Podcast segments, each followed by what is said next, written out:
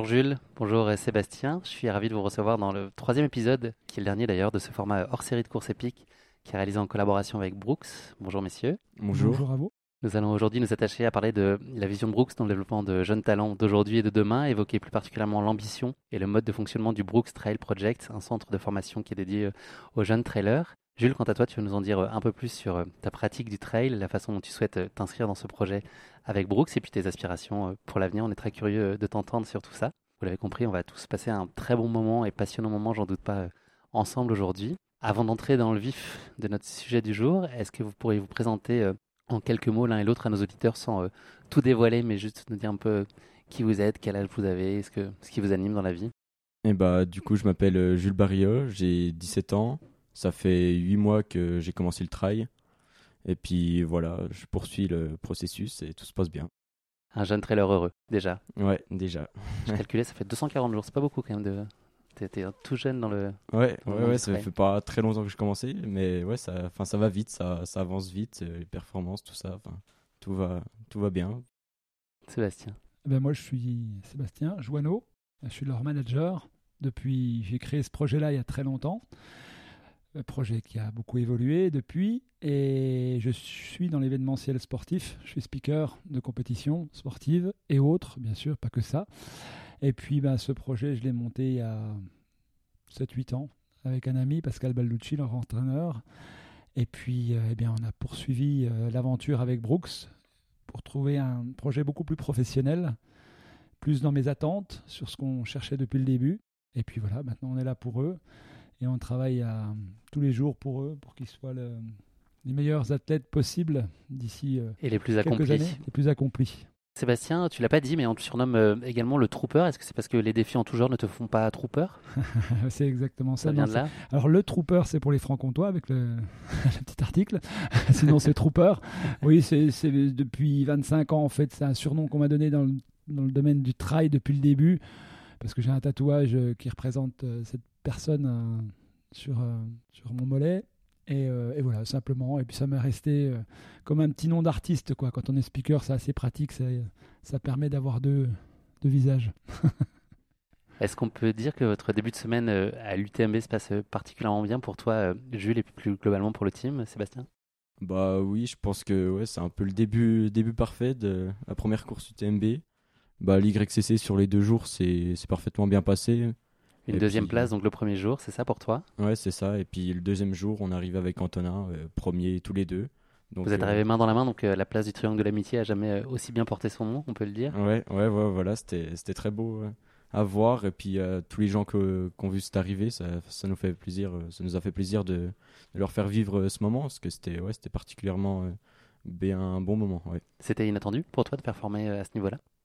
Bah non, pas, pas tellement. Je, j'espérais performer. Après sur la deuxième journée, c'était un peu inattendu parce que le, le, comment, le format de course était un peu différent et puis on s'attendait pas à être premier euh, à l'arrivée.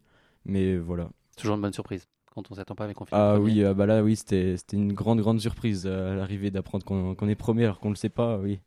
Sébastien, le reste de la semaine ah bah ça a été euh, à l'image de ce qu'est la saison en fait, puisque depuis qu'on a commencé euh, cette saison, enfin même euh, on va dire depuis janvier, depuis la préparation de cette saison et puis tout ce qu'on a vécu, on a des athlètes qui sont hyper impliqués, hyper attentifs, très très respectueux des, des consignes qu'on leur donne et bah, ils ont vraiment été au top. Il n'y a pas que non plus que Jules ni ni Antonin, mais tous les autres en fait. Et même celui qui n'a pas pu courir parce qu'il était blessé, ben, il les a suivis tout le long, il leur a fait euh, l'assistance tout le long, enfin il les a motivés tout le long. donc c'est toute une équipe. Et puis franchement, euh, depuis la création de ce que j'avais fait de ce projet, euh, j'ai jamais eu une aussi belle équipe avec Lohan qui n'est pas là non plus et qui a terminé deuxième également. Donc franchement, on avait espéré des belles choses. Là, ils nous ont même mis, j'allais dire, on peut le dire, mis sur le cul parce qu'ils ont été exceptionnels. quoi. Qu'est-ce que tu ressens justement quand tu vois euh, tes athlètes euh, performer ainsi? Est-ce que tu vis euh, avec la même émotion à chaque fois ces moments ou est-ce que tu es plutôt du genre à, garder la tête froide en admettant que ce soit possible de le faire? Alors moi j'ai 53 ans, donc t'imagines, j'ai des enfants, des, grands, des petits-enfants même. Et pour moi, c'est, je dis, c'est, c'est, mes gamins quoi en fait. C'est, je dis, tout le monde rigole quand je le dis, mais moi, je vis comme si c'était mes fils, mes propres fils, ou même ouais, qui, qui, qui arrivent et, et, je suis fier pour eux, fier pour leurs parents, fier. ouais, c'est, c'est, on bosse toute l'année avec eux. Il n'y a pas un jour où on n'est pas en contact avec eux. Donc, c'est juste, c'est juste, ouais, moi, il me, m'emmène. on peut pas, on peut pas m'emmener, quoi. Moi, Jules, l'effet que tu fais à Sébastien?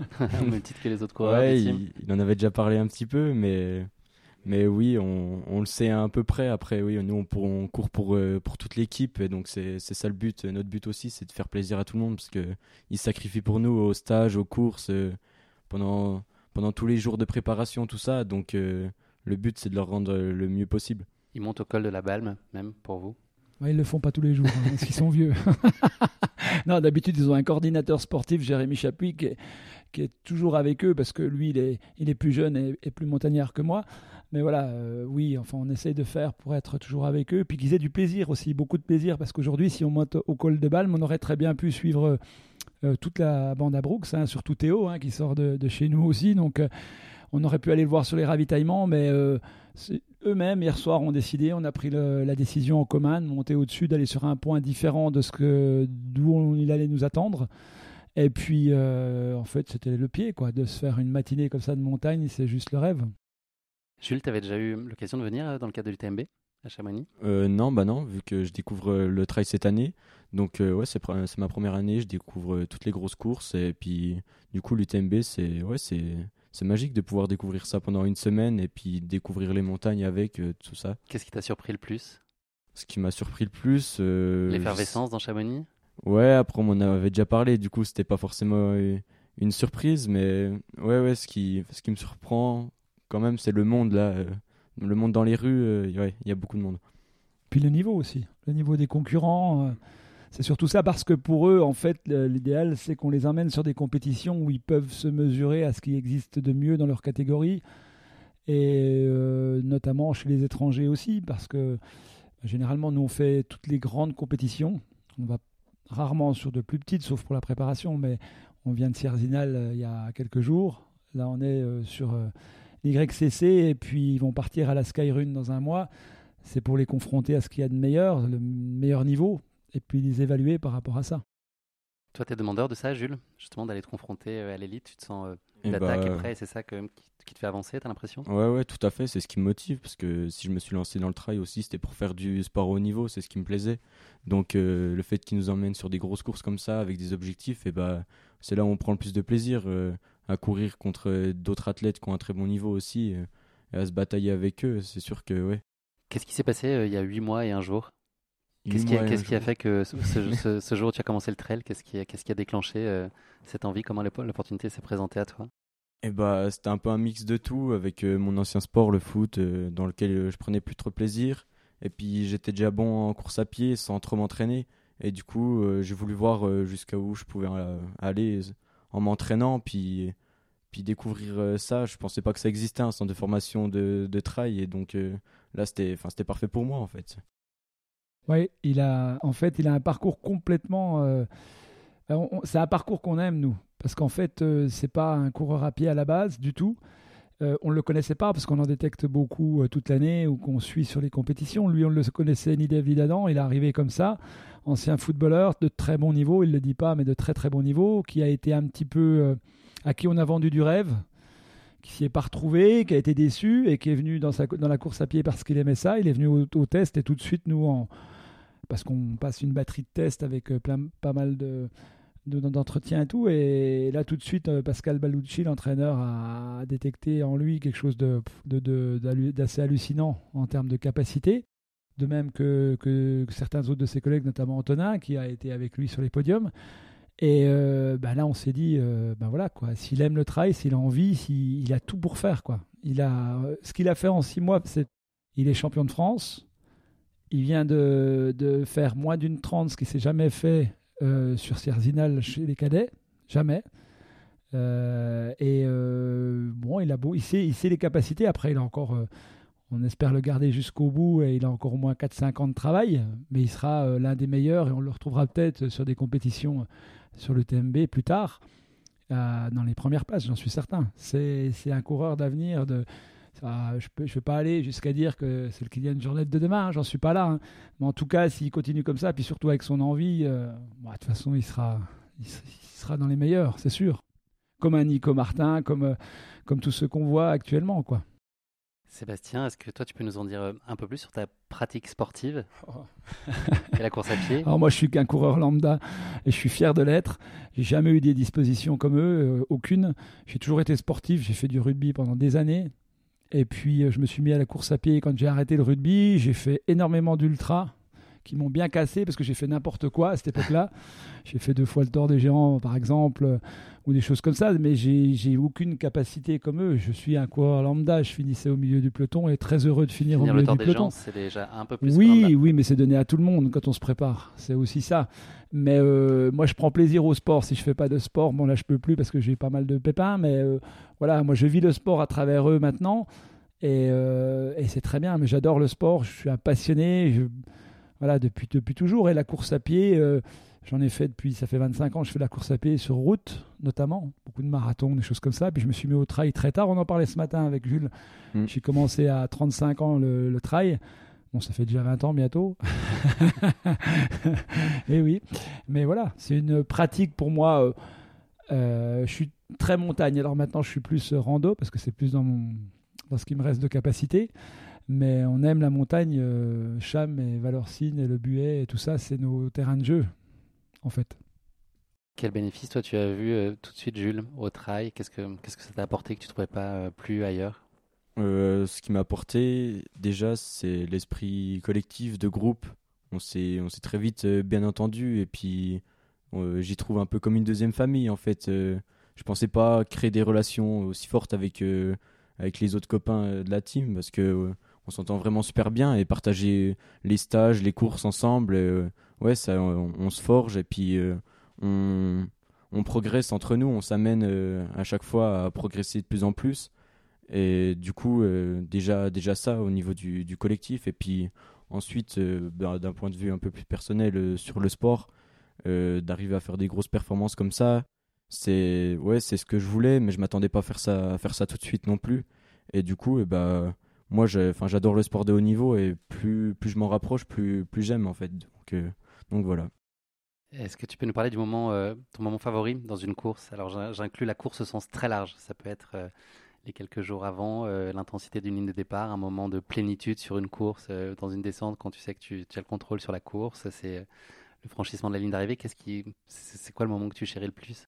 Bah, le moment que j'aime le plus, c'est quand j'ai des vraiment bonnes sensations, je me sens, je me sens bien mentalement et que je sens que j'ai les jambes et que je suis, dans la tête de course et que là, je, sens que je peux contrôler toute la course. si j'ai envie d'attaquer, j'attaque et si je veux, je veux rester à mon allure, je reste à mon allure et c'est ouais, c'est ce moment-là. C'est pas, pas souvent non plus, mais voilà. Ce qui est bien, enfin avec lui, c'est ce qui a été assez magique. Euh, alors c'est sa course j'allais dire référence où on pouvait vraiment voir ce qu'il était, qui il était, c'était les championnats de France. Parce que les championnats de France, on lui avait donné une tactique de course. Parce que là, il faut jouer tactique quand c'est un championnat de France. Et euh, dès le début, moi j'étais avec lui, j'ai eu la chance de, vivre cet événement et je pense que ça restera un des plus beaux moments de ma vie euh, de, manager. Euh, avec bien d'autres, hein. j'en ai eu d'autres avec les autres athlètes, mais lui, déjà dès la préparation, c'est un, en fait, c'est quelqu'un qui paraît, quand on le connaît au quotidien, être tout fou, tout feu, tout flamme, euh, n'importe quoi, il déconne tout le temps. Enfin, il ne peut pas s'empêcher une journée de faire l'andouille. Mais par contre, quand c'est course, dès le matin au réveil, c'est plus le même. C'est un deuxième Jules qui arrive, c'est le Jules euh, qui va tuer tout le monde. Quoi. Il est guerrier dans sa tête, il prépare tout, il, est, il arrive avant la course. On peut lui parler, on peut lui dire n'importe quoi, il est concentré. Si on lui dit une tactique de course, il fait la tactique de course. Il a fait ça exactement, mais j'allais dire, euh, et Benjamin pourrait en parler, puisqu'il était sur le, le, site quand il a donné l'accélération fatale euh, qui, a, qui a permis d'être champion de France. Et euh, il respecte tout et, il se donne les moyens et, et, puis il partage avec les autres. Quoi. Donc c'est moi, pour moi, j'ai rarement vu quelqu'un J'allais dire d'aussi. Euh, c'est presque quelqu'un de parfait, mais c'est dommage. On ne peut pas le dire comme ça, mais non, mais c'est vrai. Tu peux rougir, vous faites que de l'audio, c'est bon, tu peux y aller. Non, mais il a, il a cette, cette préparation, tout. Il est tellement foufou à côté qu'on ne peut pas imaginer à quel point c'est un guerrier. Lui, ce qu'il déteste, c'est être deuxième. Donc tout ce qui est derrière deuxième, c'est pas bon pour lui-même.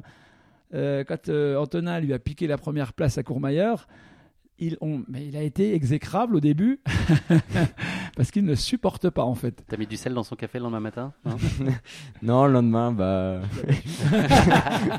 ouais, non. La meilleure réponse. On est, on est arrivé ensemble, mais le lendemain c'était différent, c'était pas, c'était pas le même format de course. Mais après, oui, sur le jour même, quand, quand on sent qu'on n'a pas les jambes euh, parfaites, que la forme n'est pas, n'est pas à 100%, et d'un côté on n'y peut rien, mais on, se bat jusqu'au bout et on s'arrache. Et j'étais quand même content de ça reste une belle performance. Après, après voilà, oui, c'est sûr que sur chaque course euh, que je fais, mon but c'est d'arriver premier. Mais c'est bien de se confronter à des courses où il y a un très gros niveau, ça, ça fait progresser autrement aussi. On l'a vu euh, quand il a fait la Coupe du Monde et puis aussi à Sierzinal, parce que Sierzinal, il courait avec des juniors sur, enfin, sur Chandolin-Zinal, la course où il y a les plus jeunes. Et en fait, ils sont tous dans la même catégorie, alors que lui est cadet, il court avec des juniors, etc. Il finit 4 ou 5 5. 5. 5 sur le général, mais lui, il est cadet. Et c'est un truc de, de, fou, quoi, parce que il a, les autres ont 3 ans de plus que lui, 2, 3 ans, 3 ans de plus que lui. Ouais, 2 ans. Ouais, enfin, les, oui, junior 2, oui, tu vas être junior après 2 ans, mais c'est euh, à cet âge-là où il se transforme quand même très vite, c'est énorme, quoi. C'est. Donc, euh, mais c'est pas pour autant que ça. Par contre, là, quand il sait qu'il y a du gros monde, comme à la Coupe du Monde, il accepte il mm. arrive à accepter aussi d'avoir des gens plus forts que lui. Sébastien, on va s'attacher plus particulièrement maintenant euh, à ton rôle au sein du Brooks Trail Project. Est-ce que tu peux nous en donner euh, les contours, les composantes clés? Bah moi, je, en fait, euh, bah comme c'est mon projet de base, c'est vrai que je connais toutes les ficelles de ce que j'ai mis en place depuis le début.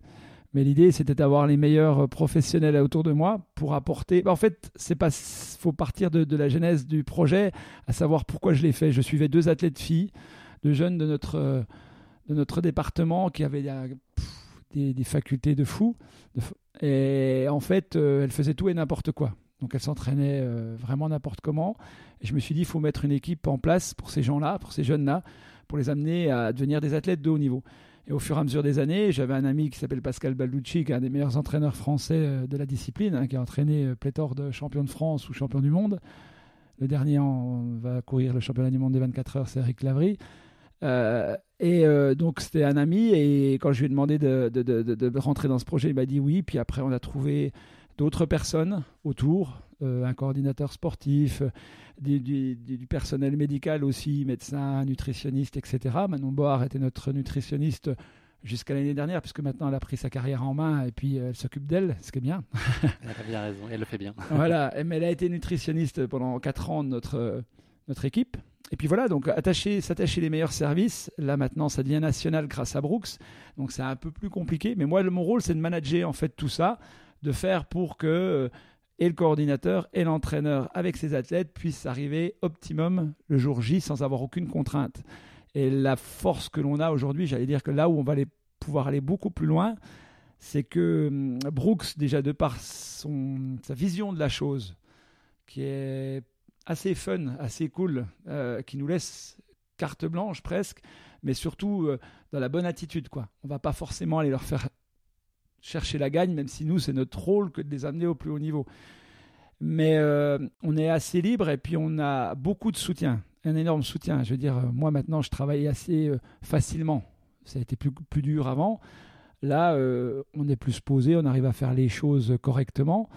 Euh, et, à leur proposer vraiment un soutien complet. Parce que pour les familles, c'est ça qui est important. Grâce à Brooks, en fait, ça ne coûte rien en famille. L'enfant est pris en charge à 100%. Euh, dans les déplacements, dans les entraînements. Euh, là, on passe 4 jours à Chamonix. Voilà, c'est grâce à Brooks. Et, ça, c'est bien parce qu'on a des gamins qui sont issus de familles normales, des familles aisées, mais aussi des familles en difficulté. Et ça permet que tout le monde soit au même point. Il n'y a aucune différence, que ce soit bah, vestimentairement parlant, que ce soit sur l'accueil, euh, sur ce qu'ils font. Il n'y a aucune différence. Et ça, euh, ça met tout le monde à égalité dès le départ. Donc c'est vraiment, euh, pour moi, ben, facile. Quoi. Quelles sont les indispensables qualités qu'il faut avoir pour réussir dans le rôle qu'il tient?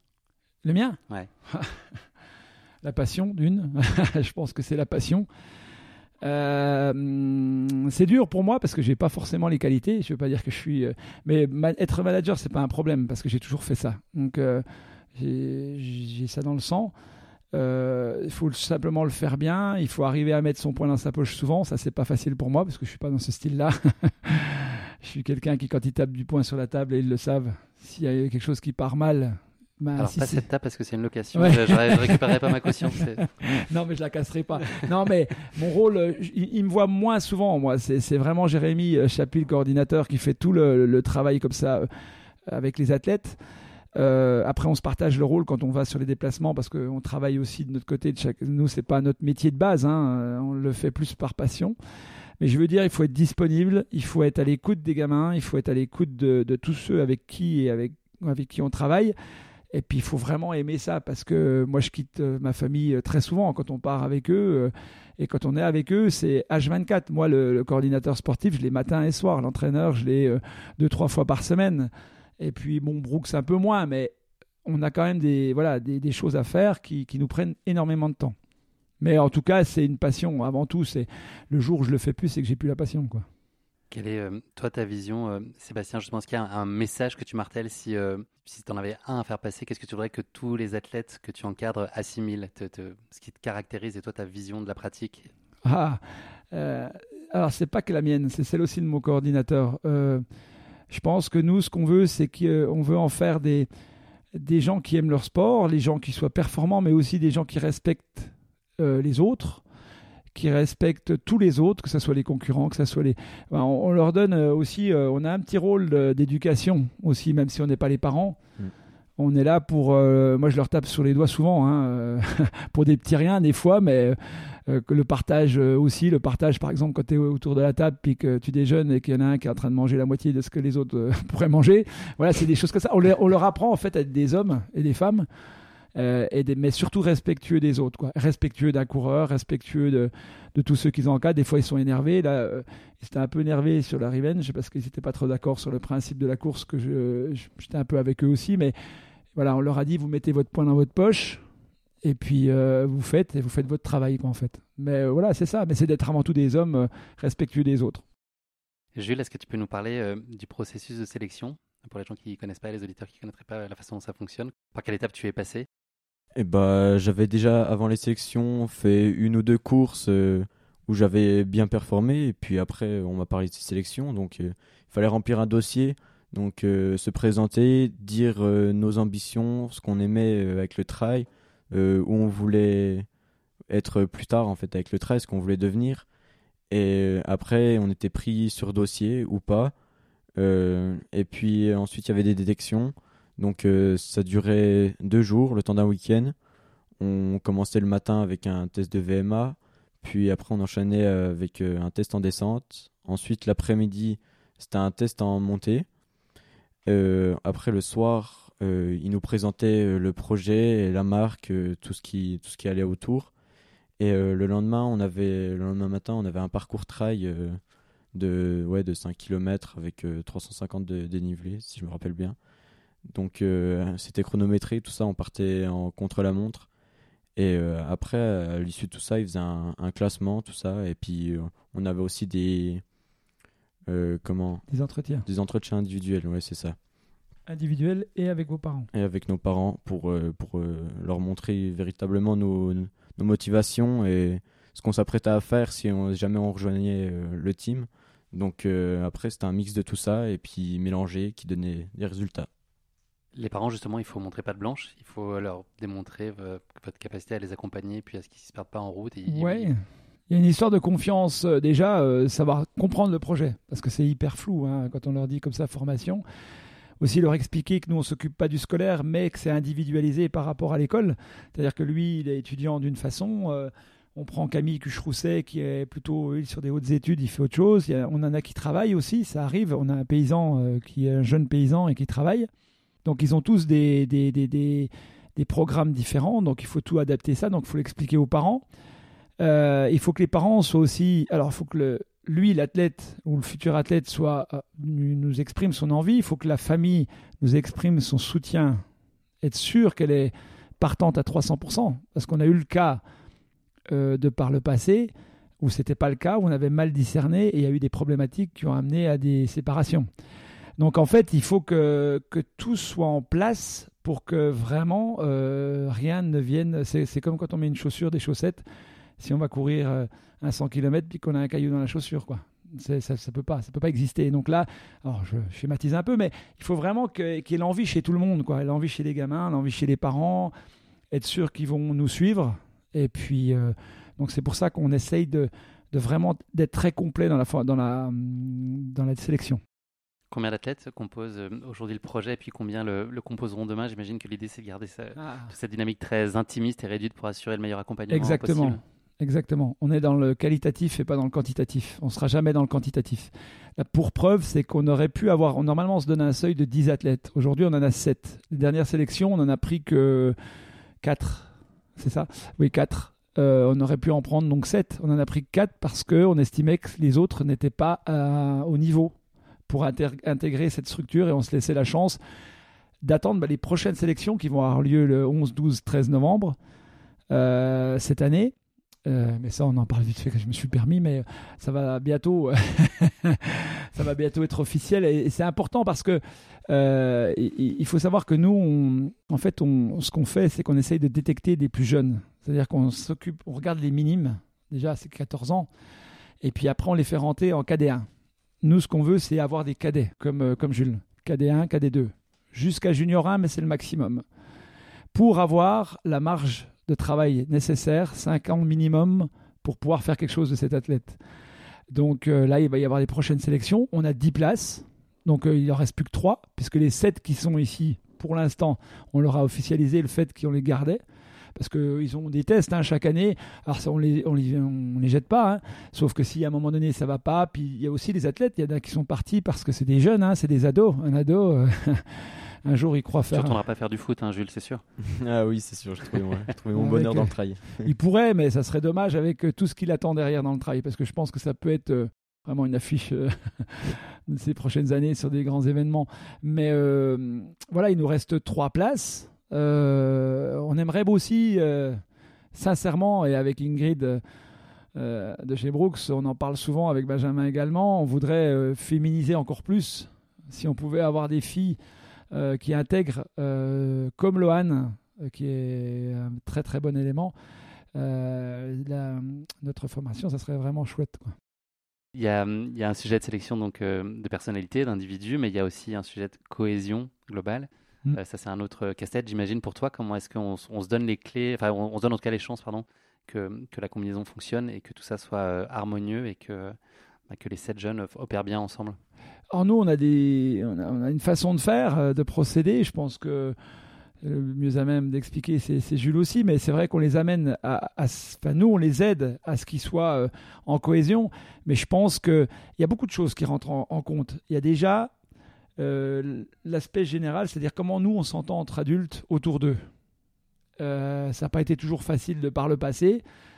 Parce qu'on travaille tous avec, on a travaillé avec beaucoup de personnes et on n'est jamais tous des amis, on n'est pas forcément des amis. Euh, et puis des fois, bah, quand ça pêche chez nous, ça pêche chez eux derrière. Donc euh, il faut que nous, on soit au top. Euh, je dois avouer, et c'est pas parce qu'ils sont là et parce qu'ils nous entendront que c'est Brooks, mais depuis qu'on est avec eux, moi j'ai zéro problème et ça m'aide beaucoup parce qu'on s'entend tellement bien que je pense que les gamins le sentent. Et eux, après, si. Ils ont eu du mal, eux. Hein. Ils, ont, ils ont mis. Depuis que vous êtes arrivés, on dit vous parliez pas trop. Par contre, maintenant, ça se lâche. Hein. Oui, oui, c'est. Hein? c'est sûr que ça met quelques mois à se libérer, mais au début, on apprend, on apprend à se connaître euh, gentiment, et puis, puis après, une fois qu'on se connaît bien, bah voilà, on est, on est tous des, tous des amis, tous des potes, et puis ça fait plaisir de bien s'entendre aussi avec, euh, avec Trooper, Jérémy, Pascal, et puis la marque qui nous apporte une belle confiance, donc, euh, donc voilà. Sébastien, il y a une feuille de route qui est très précise pour chacun avec des objectifs qui sont clairement dessinés pour les mois et même les années à venir Est-ce qu'avec euh, Jules, vous êtes parlé, puis vous êtes dit, euh, Jules et les autres, hein, euh, dans, trois mois on est là, dans un an on est là, dans trois ans l'idée c'est d'être là? Comment ça se Ça évolue, c'est très évolutif. Parce que eux, nous, on ne sait pas ce que eux seront. Euh, ils ont euh, des idées. Alors lui, il n'en a aucune parce qu'il connaît rien du trail en fait. Donc euh, du skyrunning, il sait pas ce que c'est. Enfin, il sait maintenant. J'apprends petit à petit. voilà, tu apprends petit à petit. Mais entre faire de l'ultra ou faire un sky, une manche de skyrunning ou, ou n'importe quel autre format à montagne, etc. on leur apprend petit à petit et au fur et à mesure de la formation, en fait, ça nous permet de savoir où ils vont aller. On a pour exemple Karl Mauguin, donc un qui n'est pas là ce week-end, qui n'aime pas du tout les courses rapides, des choses comme ça. Donc c'est pour ça qu'il n'est pas à l'YCC aujourd'hui. lui, il est plus sur des formats. il a un peu un profil à la Xavier Thévenard qu'on connaît très bien, qui est de notre département. J'allais dire dans le sens où voilà, c'est le gars qui va vouloir courir longtemps, faire peut-être de l'ultra plus tard ou, ou en moins des grandes distances sur un 80, sur un mais voilà qui, va être formé à ça et peut-être que Jules, alors on ne sait pas, Jules pour l'instant euh, il est très bon en montagne sur des formats courts, il peut faire que des formats courts et des cadets, mais ça évolue tout au long de la formation et, et on leur demande beaucoup ce qui les intéresse, je pense. Toi pour l'instant. Oui. oui. après vous, vous nous avez demandé quelques fois pour ceux qui connaissent, enfin pour ceux qui commencent comme moi. Après pour les espoirs comme euh, donc Karl et Camille, Là, c'est différent. Vous vous renseignez quand même plus parce que c'est la formation et, et touche plus vers la fin. Euh, après, donc euh, vous, ça va leur faire plaisir, ça, ça touche vers la fin. non, mais elle est plus avancée que nous et puis euh, donc c'est sûr que eux ils doivent commencer à réfléchir sur ce qui leur intéresse, mais après ça, ça change avec leur avec le temps aussi ce qui leur intéresse comme format de course. Bah exactement, oui, je pense que de toute façon c'est logique. Euh, ils peuvent pas savoir à 17 ans ce qu'ils vont aimer plus tard. Aujourd'hui, lui, ce qu'il sait, c'est qu'il peut courir que des formats courts, mais il veut gagner tout le temps. Alors lui, je pense que tu le mettrais sur un, sur un 80 km, il te dirait oui tout de suite, même sans avoir. Mais justement, c'est ce qu'on fera jamais. Mais euh, bah, on prend exemple Théo. Théo aujourd'hui, il était sur Théo Bourgeois. Il était sur sa première course euh, longue. Bon, ça s'est mal passé. Il s'est fait mal au dos et donc il a dû abandonner. Euh, on espère que, que c'est pas trop grave et que ça, ça, ira bien très vite et il recommencera ce format. Mais il faut les habituer petit à petit à d'autres formats. D'ailleurs, c'est intéressant parce que Théo Bourgeois, qui est chez Brooks aujourd'hui, est du même village que Jules. Un village de combien d'habitants? 600. 600. Et on a trouvé, et mais le hasard. Hein, Probabilité assez faible, effectivement. Ouais. Et eh ben voilà, deux mêmes athlètes à un niveau si haut dans le même village. C'est déjà, ça c'est beau ça. Il y a un nid. oui, c'est comme ça qui m'a fait découvrir euh, la structure aussi. Puis après, plus, plus j'en apprenais sur la structure, parce qu'il y a énormément de, choses à, de choses à apprendre en fait. Euh, on peut pas euh, t'expliquer comme ça en une discussion ce qu'est le projet. Donc plus j'en apprenais, plus ça me plaisait. Et puis de faire les détections, tout ça, c'était un plaisir, même si jamais je n'avais pas été pris. C'était quand même du plaisir à tout apprendre sur sur le projet en fait. Parce que oui, c'est vraiment très complet. Je pensais pas que ça, ça, existait que quelque chose comme ça. Quels sont justement euh, les aspects qu'on aborde euh, différemment avec euh, ces jeunes pousses et ces jeunes talents? L'idée, c'est pas de faire une généralité, mais est-ce qu'il y a comme un, un tronc commun de, de, besoins spécifiques selon les, leur, leur, cycle de développement, là où ils en sont dans, dans le cycle? Est-ce qu'il y a quand même sur les générations de, tu vois, de 16-17 ans, est-ce qu'il y a des choses particulières sur lesquelles euh, il faut les accompagner, particulièrement chez n'importe quoi, le mental? Enfin, Est-ce qu'il y a des, ben, choses eh ben, Justement, c'est par exemple un des paramètres euh, qu'on va très vite travailler d'ailleurs, parce que l'aspect euh, préparation mentale d'une compétition, ben, nous on a l'habitude maintenant, parce que ça fait quand même une paire d'années qu'on voit ces jeunes et, et qu'on se dit là-dessus, il va falloir vraiment qu'on bosse un jour. On a un exemple très simple, on a 3-4 athlètes qui n'arrive pas à aborder la compétition d'une façon positive, enfin, qui n'arrive pas à rentrer. Voilà. Lui, il est arrivé, bam, c'est fini, on n'a même pas besoin de lui dire quoi que ce soit. Il sait. Antonin, pareil, c'est pour ça qu'il gagne aujourd'hui. Ils sont déjà prêts pour ça, sans même qu'on leur ait appris rien du tout. Ils l'ont dans le. Je pense que c'est. Voilà, ils l'ont. Euh, par contre, les autres ont des problématiques. Même s'ils gagnent, ils ont des problématiques. Donc, on va travailler euh, très prochainement. Euh, je vais attendre de, de, finaliser avec un très grand athlète euh, qui est préparateur mental. On va aborder toutes ces phases de préparation. On n'est pas là pour les non plus les triturer non plus, mais leur apporter peut-être des clés pour aborder les compétitions de manière euh, positive. J'en ai un qui est euh, hyper j'en foutiste, il arrive aux compètes. c'est cool, c'est un vrai ado. Hein, on va pas donner de nom. Bob le braqueur. c'est Bob le braqueur. Vous pensez pas déjà à l'apéro à la fin quand même à cet âge-là Ah jamais. Non. on dit Bob le braqueur parce qu'ils ont tous des surnoms. Lui c'est Mia. D'accord, parce que tu danses le Mia. Ouais, si, c'est ça. c'est ça. on va dire ça. Hein. Ouais, ouais, c'est mieux. c'est ça. Mia, on a notre Lohan qui s'appelle euh, Chaplin. par exemple, mais c'est toutes des choses. C'est voilà, c'est une. C'est entre nous. Voilà, c'est une cohésion de Elle marche les pieds écartés, c'est ça comme euh, Charlie Chaplin. C'est qu'elle est très bonne en mime en fait. Ok. Elle est très très bonne en mime. Elle nous a tous battus en mime. Un jeu qu'on faisait un soir de... tranquille en fin de journée. C'est pour ça qu'elle s'est appelée Chaplin. Euh, ils ont tous des surnoms. Et Bob le braqueur, pourquoi Bob? Bob, c'est Bob, c'est son surnom parce qu'il est tellement, euh, comme je vous ai dit, tranquille. Bob Marley, Bob, vous imaginez. et euh, le braqueur parce que il a fait une première étape pourrie. C'est récent du coup le surnom. ouais, très récent. À Courmayeur. Oui, sur la YCC donc Ouais, il, était, il, a eu des écrans pendant 10 km. Pendant 10 km, il a fini à l'arrache. Du coup, il a été classé pas très bien. Et au final, il a gagné hier parce qu'il était classé pas très bien. Et donc on l'a appelé le braqueur. Il était bon hier aussi. Non, il a été très bon hier. Il était revanchard quoi. Voilà, revanchard, mais il, était, il avait la chance de partir un peu avant les autres.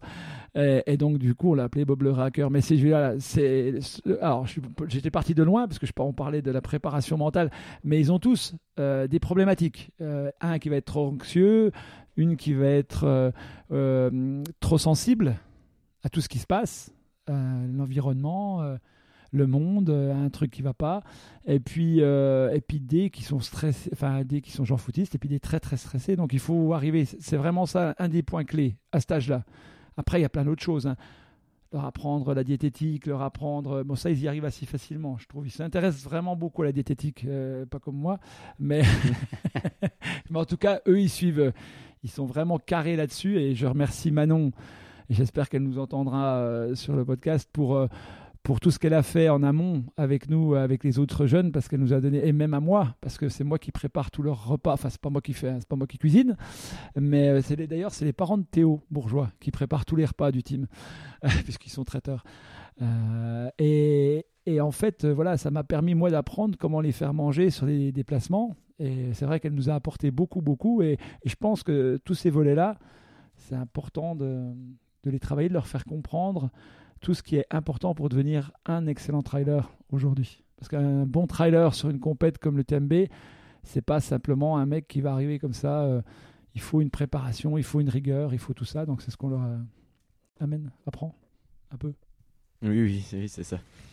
Manon écoute le podcast habituellement, donc euh, si tu nous entends, Manon, on te fait un petit, un petit coucou tous les trois.